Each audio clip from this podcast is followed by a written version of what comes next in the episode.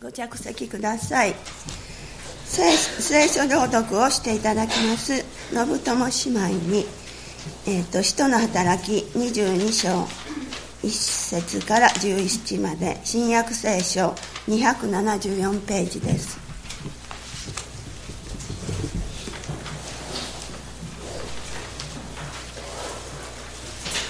兄弟たち父たちよ今私が皆さんにしようとする弁明を聞いてください。パウロがヒブル語で語りかけるのを聞いて人々はますます静粛になった。そこでパウロは話し続けた。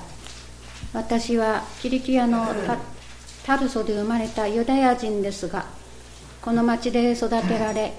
ガマリエルのもとで私たちの先祖の立法について厳格な教育を受け今日の皆さんと同じように神に対して熱心なものでした。私な私はこの道を迫害し男も女も縛って牢に投じ死にまでも至らせたのです。このことは大祭司も長老たちの全議会も証言してくれます。この人たちから私は兄弟たちへ宛てた手紙までも もう受け取りダマスコへ向かって出発しました。そこにいる者たちを縛り上げイルサレムに連れてきて処罰するためでした。ところが旅を続けて真昼ごろダマスコに近づいた時突然天からまばゆい光が私の周りを照らしたのです。私は地に倒れサウロサウロなぜ私を迫害するのかという声を聞きました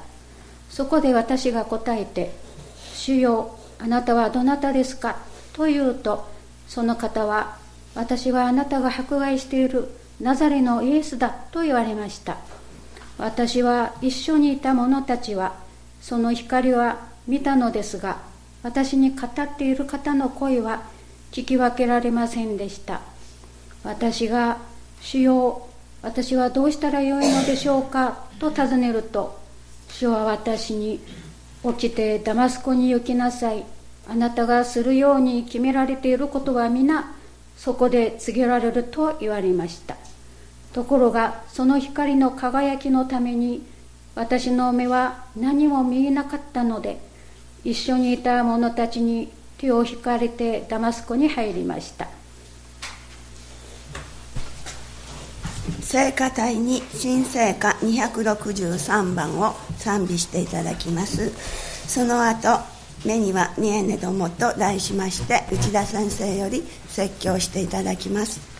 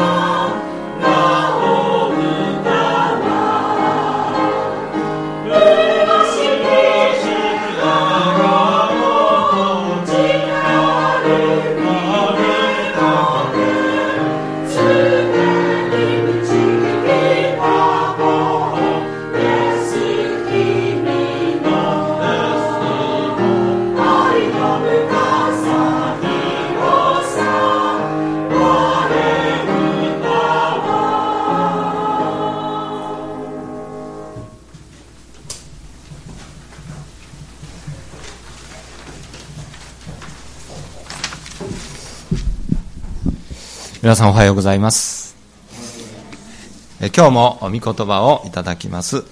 その前に一言お祈りをさせていただきます。愛の広さ深さを主に伝えんと。天の神様、こうして2月も開かれて第一誠実をここに迎えたことを感謝をいたします。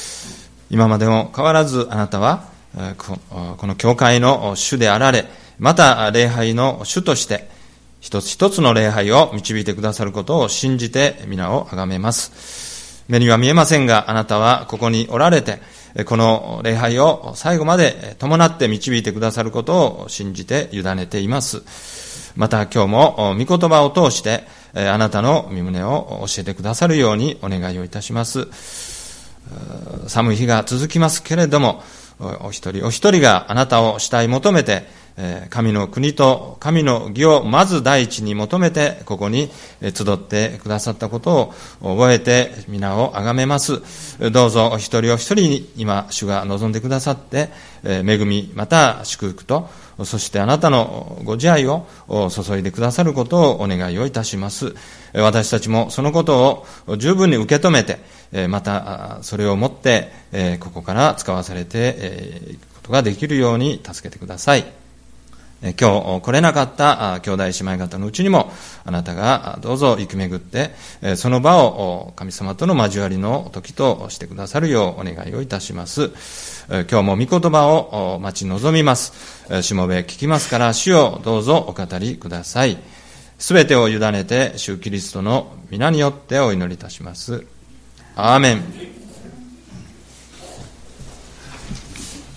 えまあ、子供たちの間で、私たちもそうでしたが、この謎謎というのをよくします。えー、切っても切っても切れないもの何とか、あよくこう水道の水をこうしてしたり、なるほど、切っても切っても切れないなとか、あるいはあ目を閉じないと見えないものなんだとかね、えー、そういう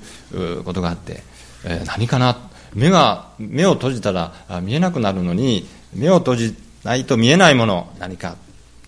それは夢ですということですね、まあ、目を閉じて眠って見るものそれが夢、え、中には目を開いたまま寝る人がいるそうで そんな器用なことできるんかなと思うんですが確かにそうだなと、え、聖書の中にもまあ、まるでこの全問答のようなそういうことが書かれてあることがあります。例えば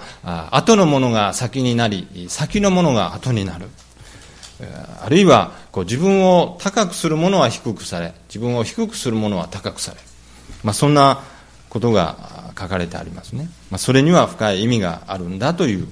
そういうことを聖書は言っておるわけですね。で、今日の使徒行伝の22節の中で、11節のところに先ほど読んでいただきましたが、私の目は何も見えなかった。そして13節のところで、私はその人が見えるようになりました。で聖書がこの言っていることの中の一つに、目では見ているが、実は見えていない。あるいは目では、見てはいないんですけれども、見ているという、そういうことが、あの、書かれていることがあります。まあ、この箇所は、そのパウロという人が、イエス様に出会って、そのまばゆい光の、光に打たれて、そして倒れて、そして今まで見えていたそれがこう見えなくなったわけですね。まあ、そういうことがこの証として出ているわけです。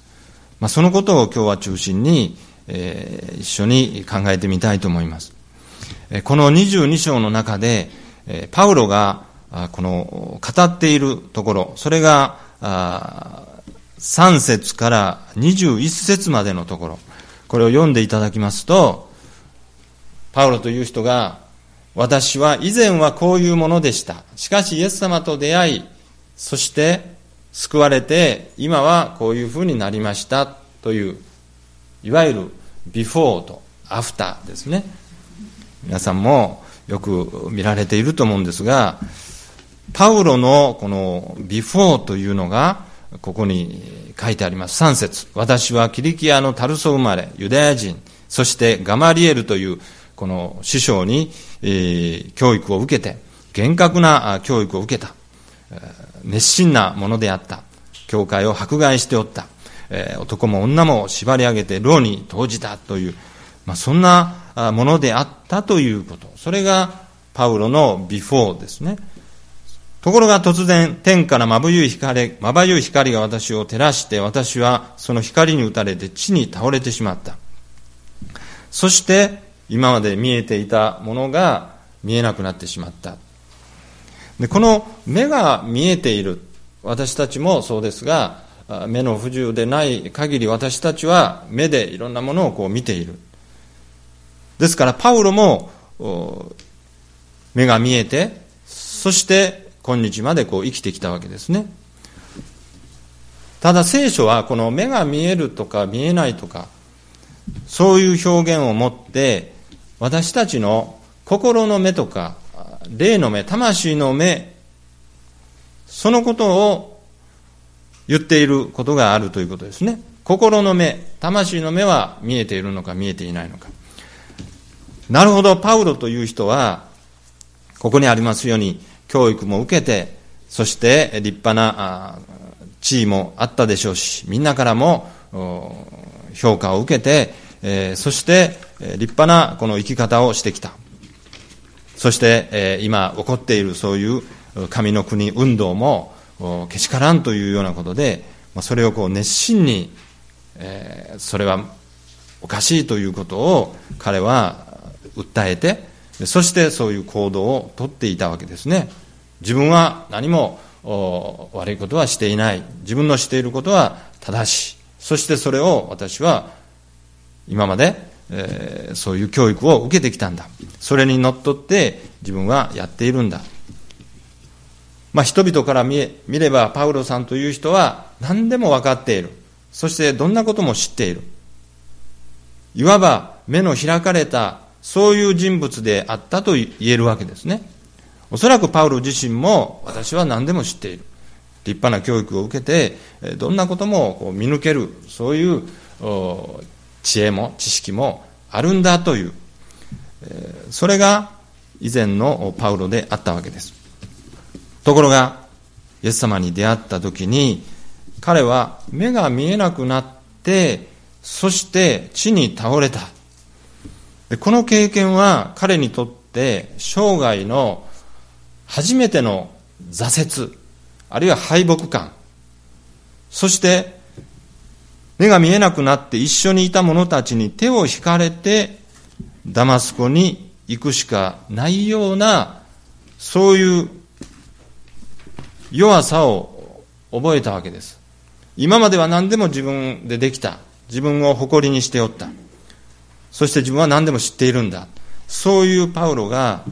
今やもう人の手を借りないと立つこともできない。そして人に導いていっていただかないとどこにも行けない。そういうような状況になったわけです。そこでイエス様が現れてくださって、パウロよ、お前は今起きてダマスコに行きなさいと言われたわけですね。もう一人では何もできないそのパウロ。そして挫折を覚え敗北感を覚えああ自分はこんな自分だったのか今まで経験していなかったような自分というものがうちにあることを知らされたわけですそしてその言われるようにダマスコに行ってアナニアという人に出会った、そして13節その者が私のところに来てそばに立って兄弟サウロ見えるようになりなさいと言いました。するとその時私はその人が見えるようになりました。これは実際に目が開かれて見えるようになったというと同時に彼は心の目と霊の目が開かれて今まで見えていなかったものが見えるようになったということです。これは彼にとって不思議な体験でありましたが、同時に彼が今までの自分ではない神様によって変えられたパウロになった瞬間であったわけです。今までは目が開いて何でも知っている、何でも分かっている、見えていたと思っていたが、それは実は本当に見るべきもの、大切なものは見えていなかった。しかし、目が見えなくなったということによって神様がその中で本当に見見るべきもの、見ないといけないもの、見えてはいないけども大切なものがあるんだということを、それをしっかり見なさいよということを知らされて、そして彼は心の目と霊の目でそれを見ることができた。そういう意味で、以前は見えていなかった。しかし、今や私は目を閉じさせられたことを通して見えな、今まで見えていなかったものが見えるようになりました。これがパウロを変えたということの大きな証であります。まあ、そのことがこの22章で書かれています。後半のところでは彼がローマの市民であるということで、今彼は大変な中にいるんですけれども、困難の中にいますが、神様の助けによって彼はローマ市民であるということを公表することによって一難去っていくわけですね。まだこれからいくつも難が襲ってくるんですが、いろんな難があるたびに神様の助け、そのことによって一難、またそれを乗り越えていくことができたという、そういうことが22章に書かれてあります。しかし、この中で大切なことは、パウロが見えるようになったということ。私たち人間というのは、おそらくこのパウロと同じように、実際に目で見ているけれども、本当に大切なものを見ているだろうか。何でも分かっている。自分はどんなことでも知っている。教育も受けてきたし、いろんなことを経験してきた。しかし、大切なものを見てこなかったのではないだろうかという、そのことをもう一度私たちに、え考えさせてくださる、そういう御言葉であります。え、ま、このようにして、パウロは、この絶望したときに、え、はっきりと見えるようになったということですね。パウロのこの霊の目が開かれていなかった、心の目が開かれずに、本当に大切なものを、見るべきものを見ないようにさせていたもの、それは何だろうか、そう思うんですが、それは神様が最もお嫌いになる傲慢である、傲慢の罪というものでした。自分は何でも知っているんだ。何でも分かっているんだ。そういう思いが本当に大切なものを見る目を閉じさせていたわけです。イエス様はそのパウロのアキレス腱と言われる、そういうものをこう打たれたわけですね。そしてもう自分は、ああ、ダメだ。そういう絶望をした時に彼の霊の目がパッと開かれて、そして今まで、えー、見ていなかったものをこう見えるように神様はしてくださったですから私たちもよく行き詰まりあるいは困難を覚えてもうダメだそういう自分に絶望するということがあります。その時から私たちはスタートラインに立つということを教えられます。今までは自分が何かをこうやってきた何かをこう歩んできたようにこう自分では思っているんですけれども実はそれは地に足がついていないようなあるいは何も本当は分かっていないまま歩んできた。しかし自分が自分に絶望しこれを聖書では十字架に死ぬという表現を取るんですが十字架の上で自分もイエス様と一緒にもう死んだものだ。そういうことが分かった時初めて私たちはスタートラインに立ってここからしっかりと見るべきもの見えない目では見えない大切なものをしっかりと見てそして歩んでいくものにしてくださる。そのことを神様は私たちにも今日語っていてくださるんだと思うんです。私たちも今日この心の目霊の目を開いていただいて、たとえこの目では見えないけれども大切なものがある。それをしっかりと見させていただく。そういうものをこうまた養っていただく。そのことをもう一度考えてまた祈っていきたいと思うんですね。例えば私たちがこの生きていく上で、えー、大切なものその一つに生きがいというものがあるんじゃないだろうか。生きがいというものが何かこの本のように何かこの目で見えて、えー、こうあるというものではない。それぞれがそういう生きがいというものをそれこそ目をつぶって私の生きがいは何だろうかと尋ねるときにそこに見えてくるもの。あるいは今までそれが見えていなかったらそれをこう見ていく。生きていく私たちの人生の意味というものが本当に分かっているのか。ただ闇雲に与えられる一日一日を生きていく、まあ、生きてりゃいいさというそういう歌もあります。私も好きですがでもその中にはこの生きていくということのその意味とかあるいはなぜ今自分はここに生かされているんだろうかという。そして願わくはこの与えられた時間とか自分の賜物とかそういうものを何かに役立たせることができたらこの生きているという意味が分かってくるんじゃないだろうか。そんなことをもう一度私たちも覚えていく。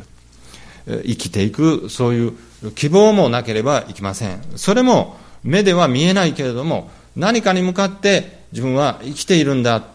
そこに向かって生きていくんだ。そういうものがはっきりと心の目で見ているのか、なぜ生きているんですか？という問いに対して、それは生きていく中であ生きていてよかったと思えることがしょっちゅうではないけれども何度かあるんだと。そのことを覚えるために私たちは生きていく。それでもいいと思うんですね、私たちはもう絶望してこんな人生生きていたって仕方がない。そして自分の生涯を断つという人がいます。なるほど目の前の苦しみ悩み困難。それは取り去られるでしょう。しかしその先にある喜び感動希望そういうものも一切一緒に閉じてしまうわけですね。ですから今目の前にある困難だけを見ていれば私たちは絶望しかない。しかしその先にある何か希望そして夢そして喜び感動そこを私たちは心の目でしっかりと見ていく必要があるんだと思うんですねまたお互いがそういうものをこう分かち合っていくそれが大事なことではないかと思わされるわけですある人がこういうことを言いました。人に生きがいを与えるほど大きな愛はない。人から生きがいを奪うほど残酷なことはない。目には見えないけれども大切なものがあるんだ。それを私たちはしっかりと見なさいということを今日教えられているわけですが、もう一つは、この教育ということですね。パウロも師匠のガマリエルから厳格な教育を受けました。教育というものは目には見えません。しかし、教えられること、あるいは自分が何かを知ろうとして学ぶこと、そういうことは非常に大事なことであります。知恵をこう生み出す、そういう知識を持つということですね。これは形目に見えるものではない私たちの例えばこの頭の中に蓄えられるものだと思うんですね、えー、ここに厳格な教育を受けとありますが願わくはこの良い教育を受けるということですね。もちろん反面教師というものもありますから悪いことも見たり聞いたりすることによってこれはいけないんだというそういう教えも大切だろうと思うんです。なぜかと言いますと私たちは生きていく中で、えー、知らなかった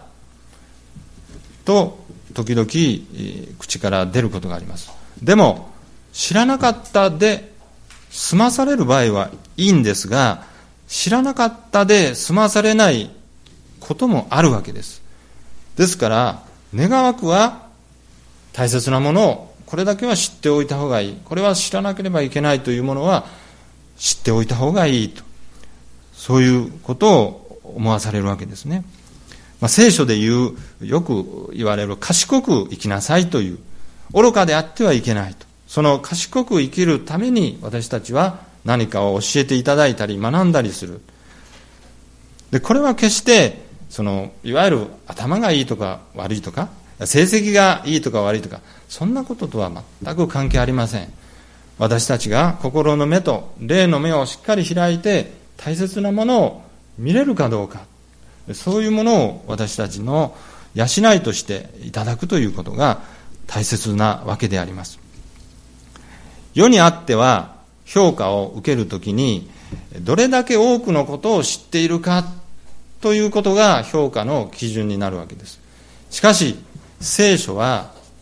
何を知っているのかということを言うわけです。アタック21の司会をしておった児玉清さんもお亡くなりになったんですが彼はある時こんなことをおっしゃったそうですね。自分が司会をしていて皆さんなんで何でもよくご存知ですが、うん、時々思うんだがそれを知っていて、えー、一体どうなるんだろうかというようなことをおっしゃったそうですね、うん、別にそんなことを知っていなくても生きていけるし世の中のいろんなさまざまなことですね。あのニュースを逃げ忘れてるようなこと、うん。まあ、具体的に何とは言いませんがそんなことを別に知らなくても生きていけるしそれを知ったからといって、えー、どうなるんだというようなことがあまりにも多すぎる、まあ、そういうことを心に秘めながら一生懸命あ正解、えー、残念でしたと言ってやっておられたんだと思うんですね。おそらく児玉さんも言いたかったのはそういうたくさん知っているかどうかではなく何を知っているのか本当に大切なものを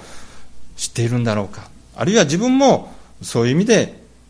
たくさんのことを知ろうということではなく本当に知らなければいけないことを知っていこうという、まあ、そういうことを思っておられたんではないか、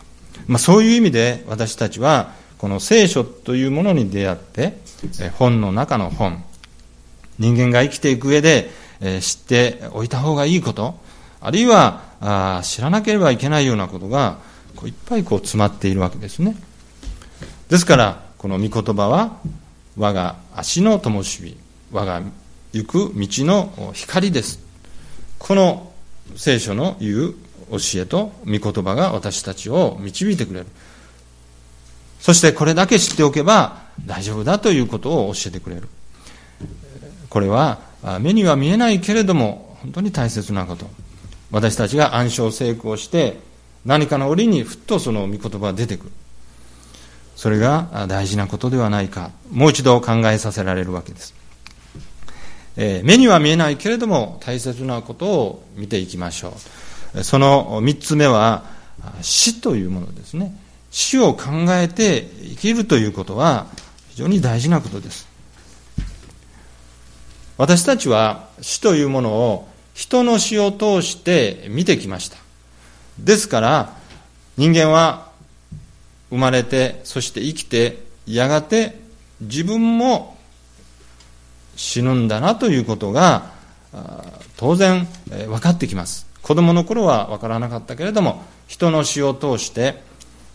最初は虫とかあの生き物とかそういうものを通してやがて人間自分の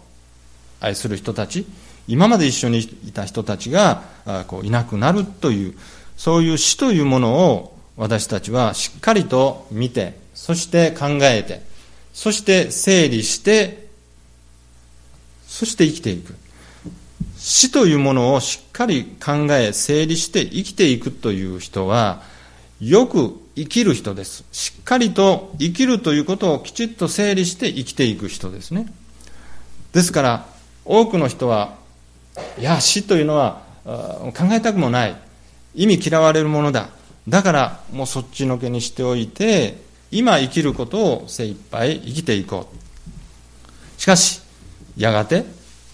100%訪れるその死を今まで見てこなかった。そのおかげで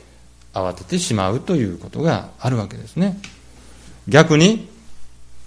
自分の、いわばそれをゴールとしましょうか。一つの区切りとしましょうか。それをしっかり見ることによって逆算して、今私はどうあるべきか。今私は何をすべきか。というものをきちっと整理して生きていく。死というものをよく考え、よく整理して生きる人は、生をしっかり考え、しっかり生きる人だ。まあ、そんなことを私たちは今日もう一度覚えるわけであります。四つ目に私たちが目には見えないけれども大切なものが見えるといいなと思うもの。それは人の痛みです。ある人が倒れている。それを見て、そして近づいてみると、何かこう足から血が流れている。それを見れば、あ、この人は痛いだろうな。もちろん口で、あ、痛い痛いと言っているし、見れば血を流している。あ、痛いだろうなということがわかるわけですね。それじゃあ私たちがある人と話をしている。その人は本当にこうニコニコとして本当に笑顔で話している。それを見て私たちは、ああ、この人は幸せなんだろうな。こんなにニコニコしているんだから。ところが、その人の心の中には悲しみや悩みや、そして辛いことがいっぱいある。心に痛みを抱えている。心に傷を持っているということは見えていないということがあるわけです。ですから、その人に今、何が必要なのか、何を求めているのか、そういうことも分からずに、そして、ひどいことを言ってみたり、そんなことをこうしてしまう。そんなことがあるわけです。ですから、私たちがもし見えることが許されるならば、人の痛みとか、その傷を見ることができるように、そう願い、また祈るわけであります。どうしたら、それじゃあ、私たちの目には見えないけれども、人の心の痛みや、その人が持っている心の傷を見ることができるんだろうか。聖書を通して分かることは、それは自分自身がその痛みや傷を受けて、そしてそういう経験を通してでなければわからないのではないかということが分かってきます。もちろん誰でもこの自分自身が痛みを与えられたり、心の痛み、あるいは心に傷を受けたくないと、誰しもが思っているわけです。しかし、考えてみますと、あるいは自分自身、私たち自身をこう振り返ってみますときに、私たち自身が痛みを覚えないで、あるいは傷を受けないで生きていけるだろうかということも、また真実ではないんだろうか。生きていけばいくほど私たちは心を痛める。あるいは何かで心を傷つけられる。あるいは逆に私たちがそういう人の痛みがわからないわけですから、ひどいことを言ったりしてしまって、そして痛みを与えたり、傷つけたり、まあ、そんなことがあるんだろうなと思うわけです。しかし、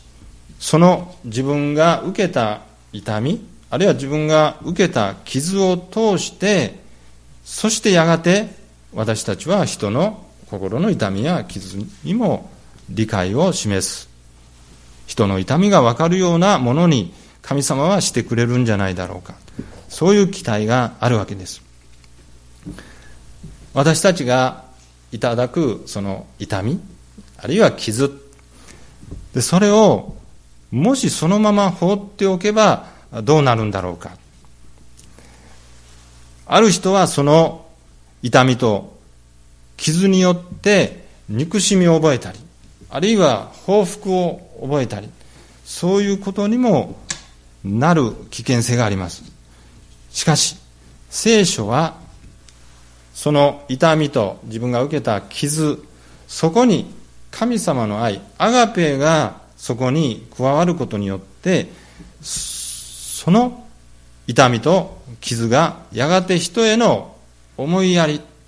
それに変わっていくんだということを教えているわけです。ですから私たちが痛み、あるいは傷を受けた時も、それは人を思いやる、人の痛みや傷を分かるために通らなければならないこと、あるいは通させていただいているんだということが分かれば、やがて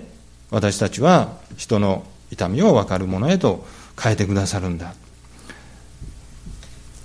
これは星野富弘さんの詩の中の一つですが、私は傷を持っている。でも、その傷のところからあなたの優しさが染みてくる。まあ、そのように彼は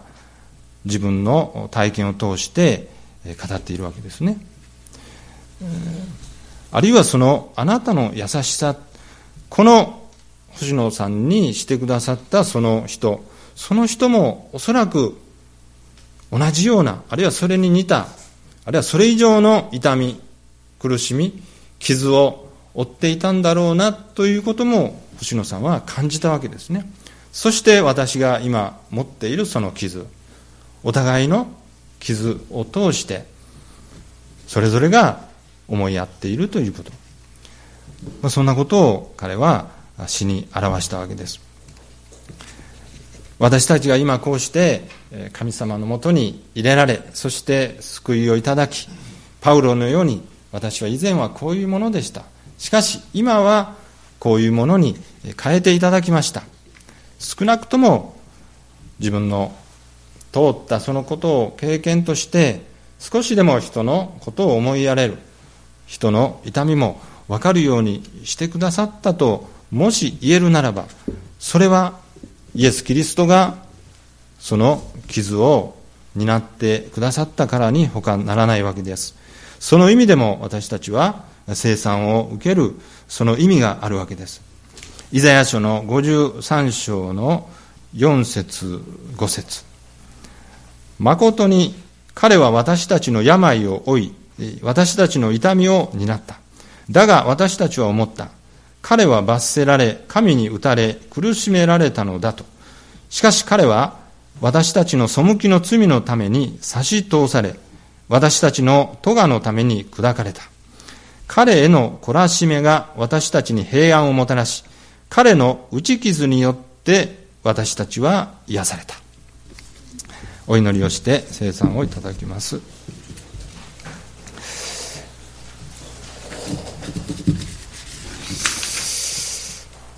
その光の輝きのために私の目は何も見えなかったので一緒にいた者たちに手を引かれてダマスコに入りました。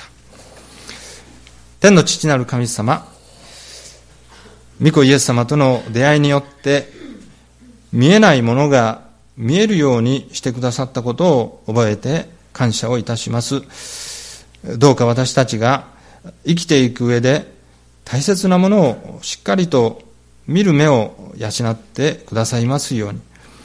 そして、アガペの愛をもって人の痛みのわかるものにしてくださるように、